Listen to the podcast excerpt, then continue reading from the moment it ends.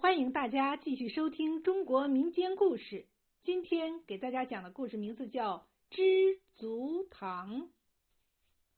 有一个土财主给人打赌说，天下必有知足人。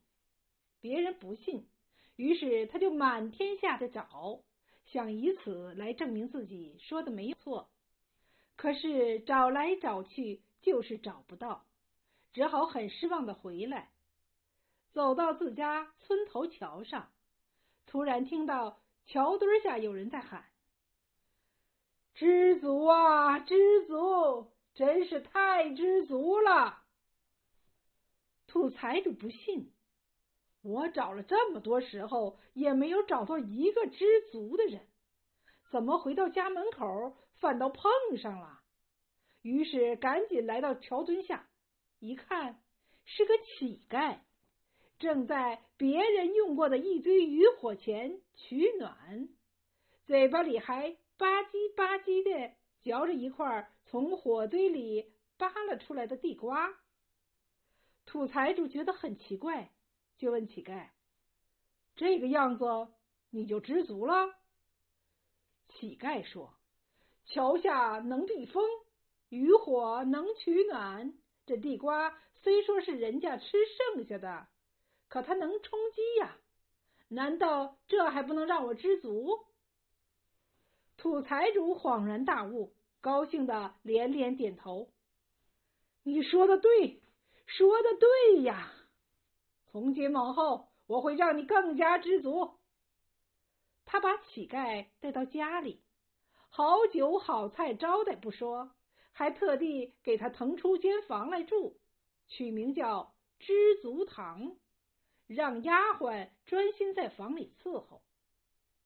这一来，乞丐对土财主感激涕零，从此更加是三句话不离“知足”两个字。这一天，土财主要出门办事，临走之前，把家里的事都托给了乞丐。乞丐一一应允，可是土财主怎么也没想到，待他办完事回来。刚踏进家门，那个丫鬟就向他哭诉乞丐如何调戏他。土财主听后顿时变了脸色。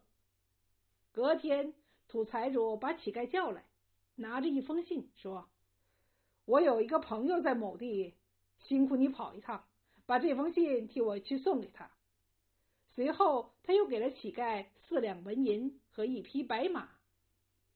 乞丐自然没有二话。立刻骑马上路，风尘仆仆的来到某地。可是四处打听，并无土财主要他找的那个人。这时候四两纹银已经花尽，乞丐只好变卖白马，继续寻找。可是找了好久，还是没有找到。无奈之下，乞丐把土财主给的信拆了开来，想看看上面写的什么，然后再做打算。这一看不要紧。乞丐顿时后悔莫及，因为这封信其实是土财主写给乞丐的。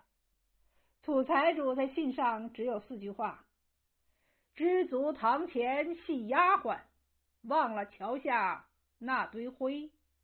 四两纹银做路费，一去某地不复回。”无奈之下，乞丐只有重操旧业。于是就有了这句话：“人心不足蛇吞象，劝君知足永长乐。”